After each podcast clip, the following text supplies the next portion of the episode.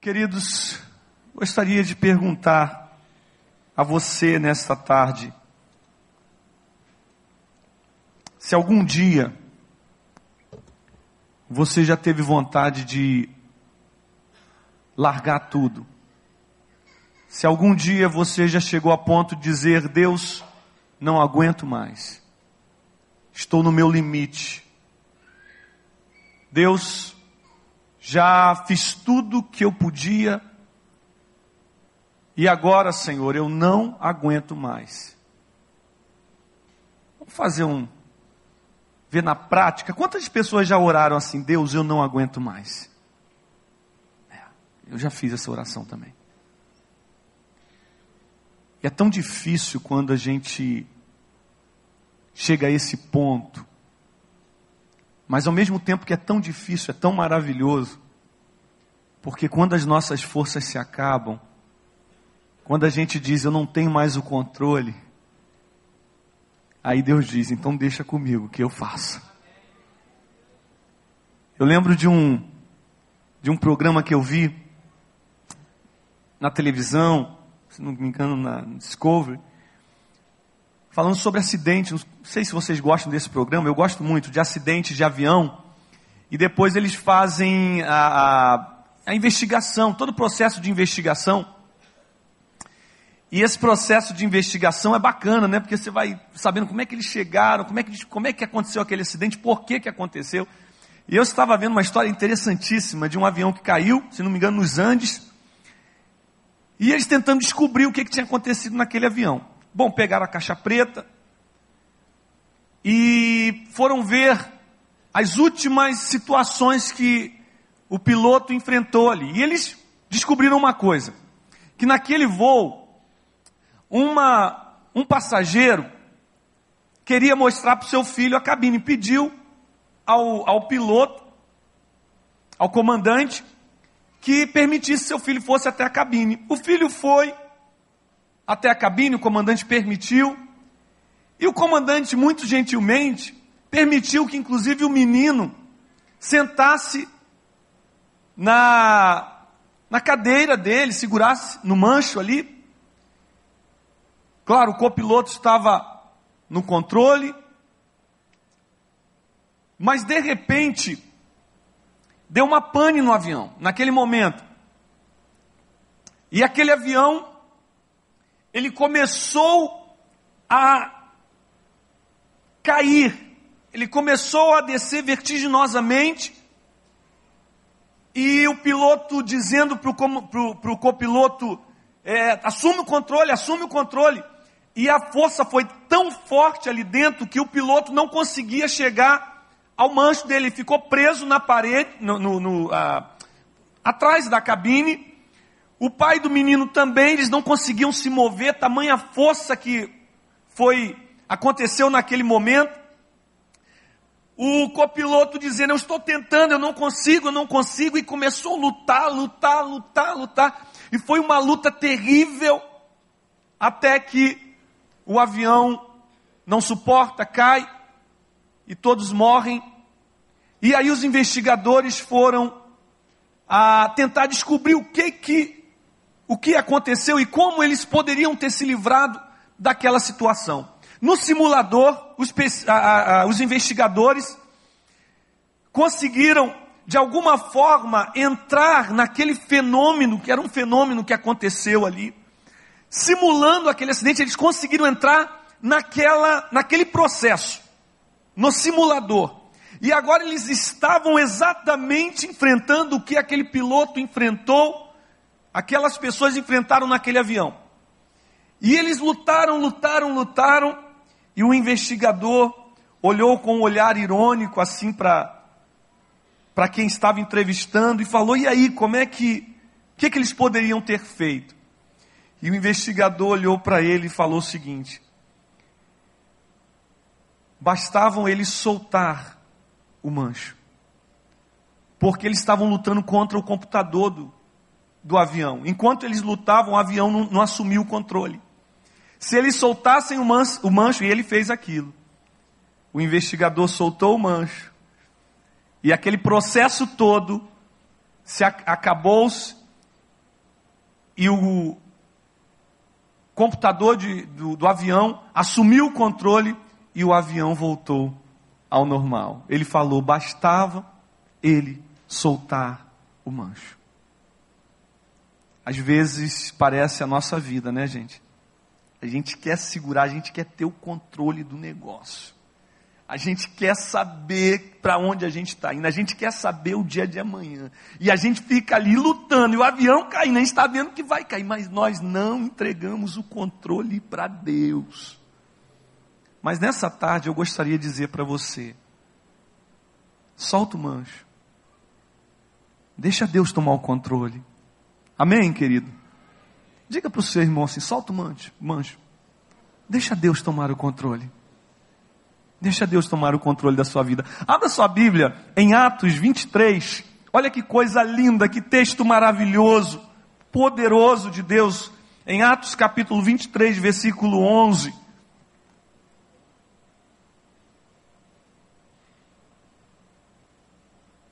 Eu amo esta passagem, essa semana na minha, na minha devocional com Deus. Eu novamente passei por aqui, meu coração começou a, a ferver diante dessa palavra. Amém, queridos? Atos 23, capítulo 23, versículo 11. Diz assim a palavra do Senhor: Na noite seguinte, o Senhor, pondo-se ao lado dele, de Paulo, disse: Coragem, pois do modo porque deste testemunho a meu respeito em Jerusalém, assim importa que também o faças em Roma. Vou repetir.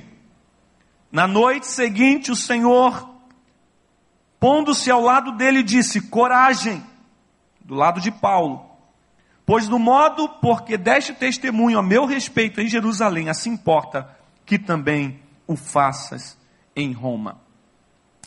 Queridos, Atos dos Apóstolos fala da igreja do Senhor sendo estabelecida de uma forma extraordinária. Atos dos apóstolos são homens comuns fazendo coisas extraordinárias. Atos dos apóstolos é a ação poderosa do Espírito Santo estabelecendo a igreja do Senhor, mostrando como seria esta igreja, e nos mostra homens fracos, homens falhos, homens como eu e você, que andaram com Jesus num discipulado pessoal em três anos, e aqueles homens, no momento que eles deveriam assumir agora o seu ministério, assumir o seu trabalho, naquele momento aqueles homens parece que todos eles fracassam. O negócio foi tão terrível que até um saiu peladão. Ele estava com um lençol, de repente, quando ele viu que o negócio estava feio, ele saiu correndo, saiu pelado. Imagina um apóstolo saindo correndo pelado, tamanha era a aflição que eles estavam passando. Pedro negou Jesus. Não sobrou um com Jesus dos onze. Segundo Augusto Cury, ele diz o seguinte, uma coisa muito interessante, ele é, é, fazendo uma análise sobre o perfil dos discípulos, aqueles que Jesus havia escolhido, ele diz uma coisa muito interessante. Ele diz daqueles onze, o perfil que mais, diante da nossa, da, da, da visão humana, o perfil que daria mais certo seria o de Judas. Seria o cara mais centrado que Jesus escolheu. Foi Judas. O restante, todos eles com problemas sérios emocionais. Judas era o cara que daria mais certo. E quando todos aqueles homens fogem, falham na missão, pelo menos naquele momento da cruz, agora, através da descida do Espírito Santo, Atos nos mostra esses, esses mesmos homens que fracassaram, que falharam, agora fazendo uma obra extraordinária e estabelecendo a igreja do Senhor Jesus na terra. E agora, um desses homens, chamado Paulo, é chamado por Deus para uma grande missão. E esse homem que era perseguidor da igreja, perseguidor dessa igreja que avançava, agora ele se torna perseguido por causa do amor do evangelho.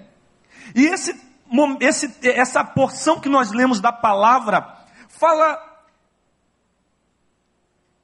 de Paulo quando ele está enfrentando talvez uma das maiores lutas do seu ministério, da sua vida.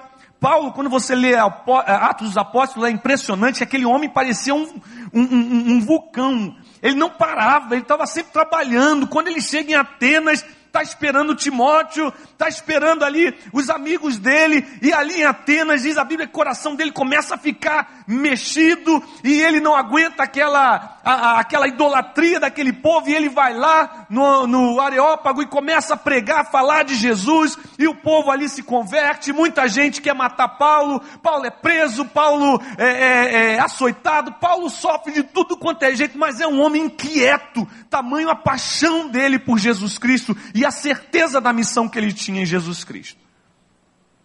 Mas esse texto nos mostra, e eu gostaria de distribuir esse único versículo em quatro momentos. Que talvez sejam quatro momentos que nós, pessoas comuns, desejando fazer uma obra extraordinária para Deus, enfrentamos. E o primeiro momento que eu quero destacar nesse versículo é na noite seguinte. Na noite seguinte. A primeira pergunta que vem ao nosso coração na noite seguinte, a quê? O que é isso? O que aconteceu antes para que a Bíblia trate isso na noite seguinte? Gente, essa noite seguinte de Paulo, quando você olha o texto um pouco para trás, você leu alguns capítulos atrás, você vai ver Paulo enfrentando prisões, você vai ver Paulo enfrentando açoites, você vai ver Paulo, ah, naquele dia anterior, um sumo sacerdote mandou que batessem na boca de Paulo e ele foi esbofeteado na sua boca. Naquele dia, Paulo se livrou por um triz de apanhar novamente, de ser surrado novamente. Paulo estava tentando fazer a defesa da fé, e sendo humilhado, e sendo trajado, e sendo pisado, e sendo questionado quanto à sua fé. Aquela noite seguinte, na noite seguinte, era uma noite em que Paulo provavelmente estava pensando em tudo que estava acontecendo na sua vida. Como que muitas vezes nós estamos até fazendo a coisa certa.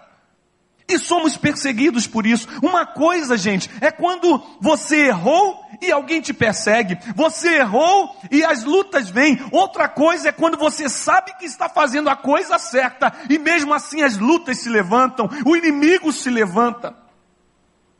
E a pergunta aqui: qual é a sua noite seguinte. O que você tem enfrentado na sua vida? Que agora parece que o sol se pôs, parece que se fez uma noite na sua vida, e a noite tem um negócio interessante, né? Eu não sei quantos aqui já, a, a, já conviveram com pessoas com mal de Alzheimer, mais de perto. Não sei quem já enfrentou isso. Eu já. E é interessante que as pessoas que sofrem de mal de Alzheimer, elas, é, é, em um momento da doença, que ela tem vários estágios, mas em um determinado momento, a pessoa, quando vai chegando à tardinha, ela começa a ficar inquieta, e ela começa a, a, a, ter medo, e ela começa a dizer: Eu quero ir para casa, eu quero ir para casa. Não sei quem já enfrentou isso, e é interessante que isso é comum em todas as pessoas que enfrentam essa doença. E ela começa, à tarde começa a cair, aquela escuridão começa a dar medo ao coração dessa pessoa, e ela começa a querer ir para casa, começa a ficar agressiva, e ela começa a sentir muito medo. E me parece, quem já esteve em hospital, em, internado em um hospital, quem já esteve doente, até em casa mesmo, me parece que quando a noite vai chegando, né, gente? Parece que a dor vai aumentando.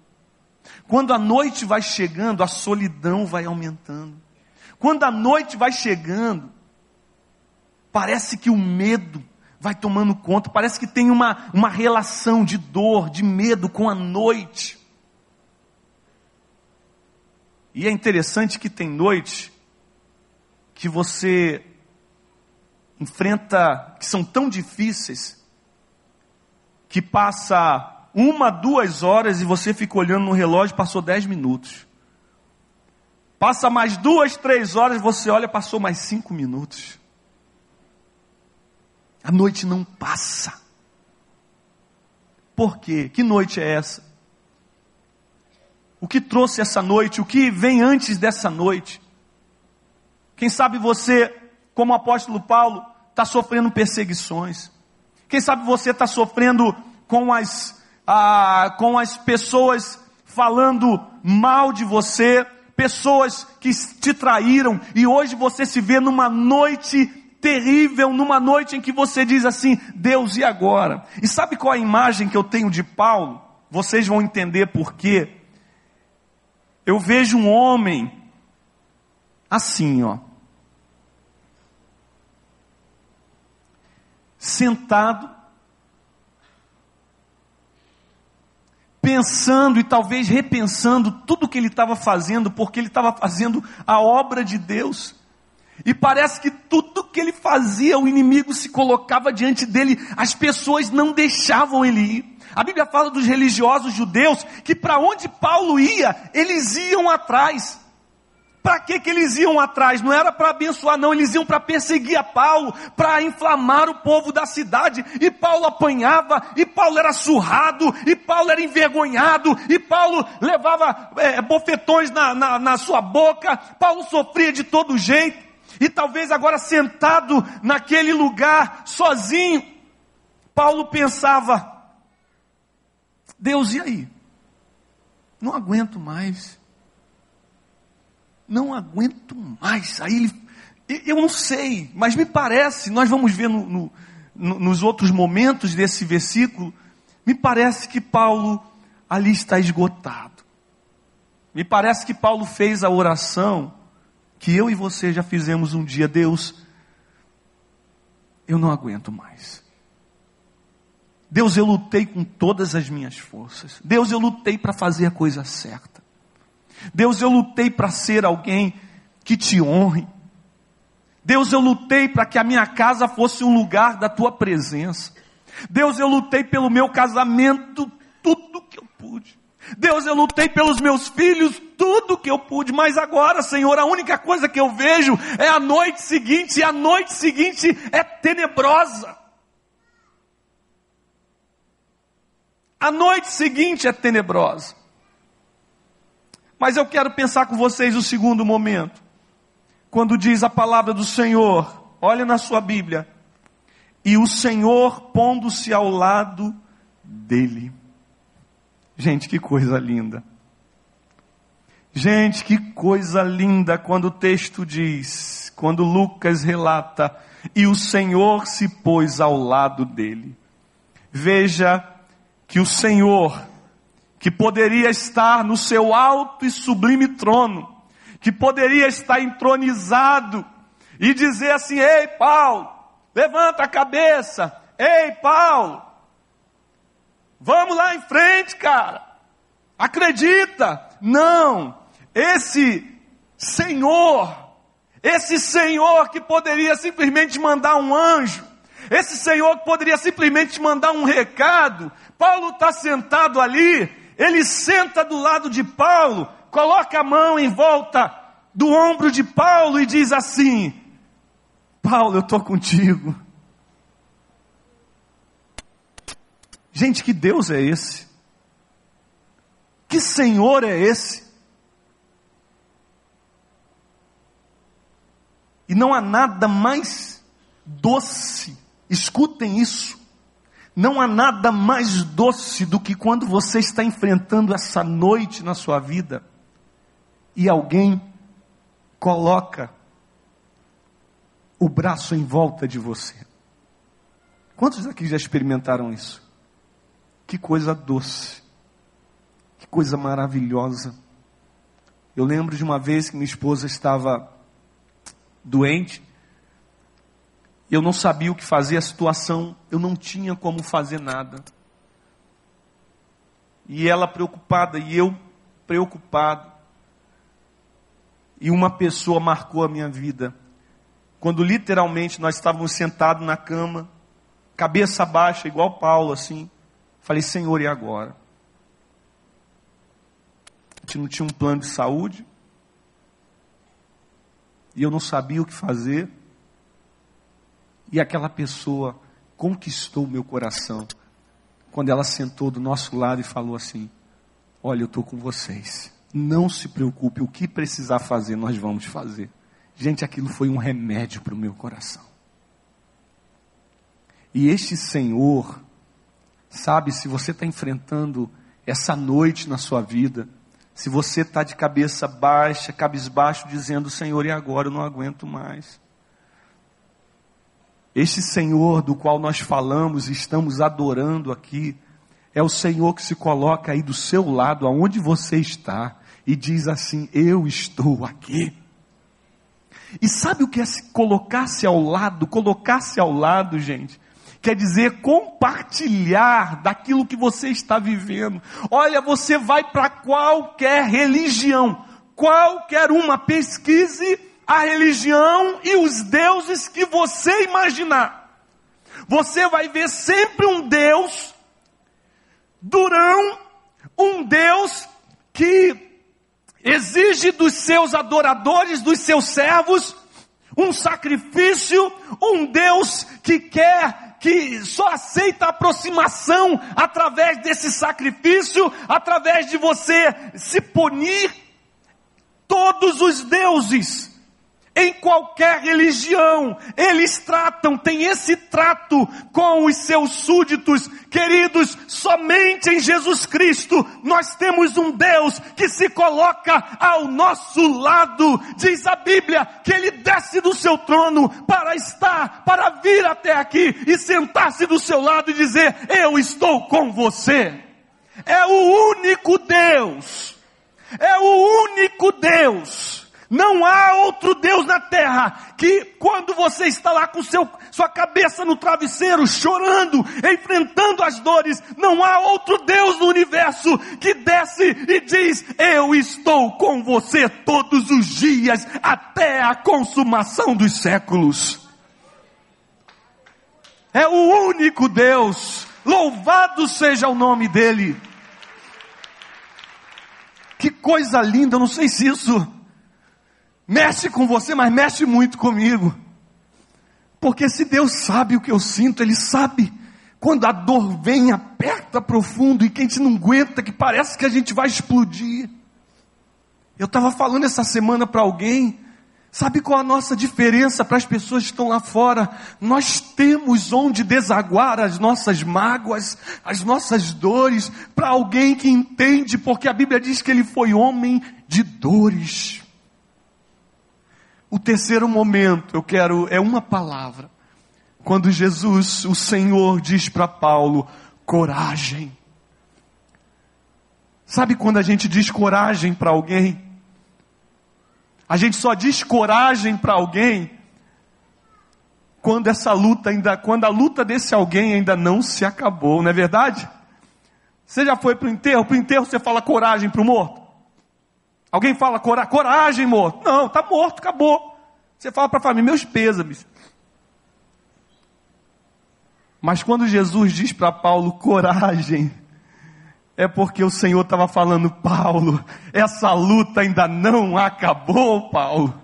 Sabe, querido, sabe o que Deus diz para a gente nesse momento, para você que está enfrentando a dor, para você que está enfrentando a noite seguinte, para você que enfrentou a traição, enfrentou a, a pessoas te perseguindo, para você que está enfrentando todo tipo de angústia, a palavra do Senhor para você que está aí ao seu lado, que está aí dentro de você, está dizendo: essa luta ainda não acabou, coragem. Não acabou, quem disse que acabou? Quem disse que acabou? E o ter, quarto e último momento é justamente quando Deus diz para Paulo: Paulo,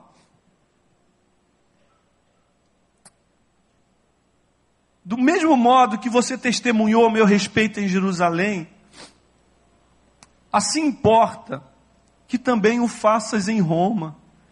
Jesus estava dizendo assim, Paulo, quem está no controle sou eu. Coragem, porque quem está no controle sou eu, sou eu que dou a última palavra. Queridos, o que pode dar a última palavra na sua vida é o Senhor Jesus. E se ele não falou ainda, se ele não disse que acabou, não acabou. Coragem, porque o Senhor está te fortalecendo nessa tarde. Amém, queridos? A noite pode vir, as batalhas podem vir, mas coragem, eu estou com você. E olha, Paulo, fica tranquilo, ninguém vai te tocar, não, porque eu ainda tenho uma obra na sua vida. João, Maria, Fernando, Fernanda, Fátima, Pedro, Paulo, Franco, Ângelo, coragem, porque eu ainda tenho uma história para escrever na sua vida. Levante a cabeça, querido. Talvez você chegou aqui dizendo: Senhor, eu não aguento mais tenho feito, tentado andar certinho, Senhor, mas tudo está dando errado. E eu estou vivendo uma noite terrível. Coragem. Você pode colocar a mão no ombro do seu irmão. Seja agora a mão do Senhor no ombro do seu irmão e diga assim: coragem, coragem. Coragem. Coragem. Você vai vencer, querido. É Deus que está no controle desse negócio. Nós vamos louvar ao Senhor com esse cântico que o Ângelo cantou anteriormente. Se o sol se for e a noite chegar, tu és quem me guia.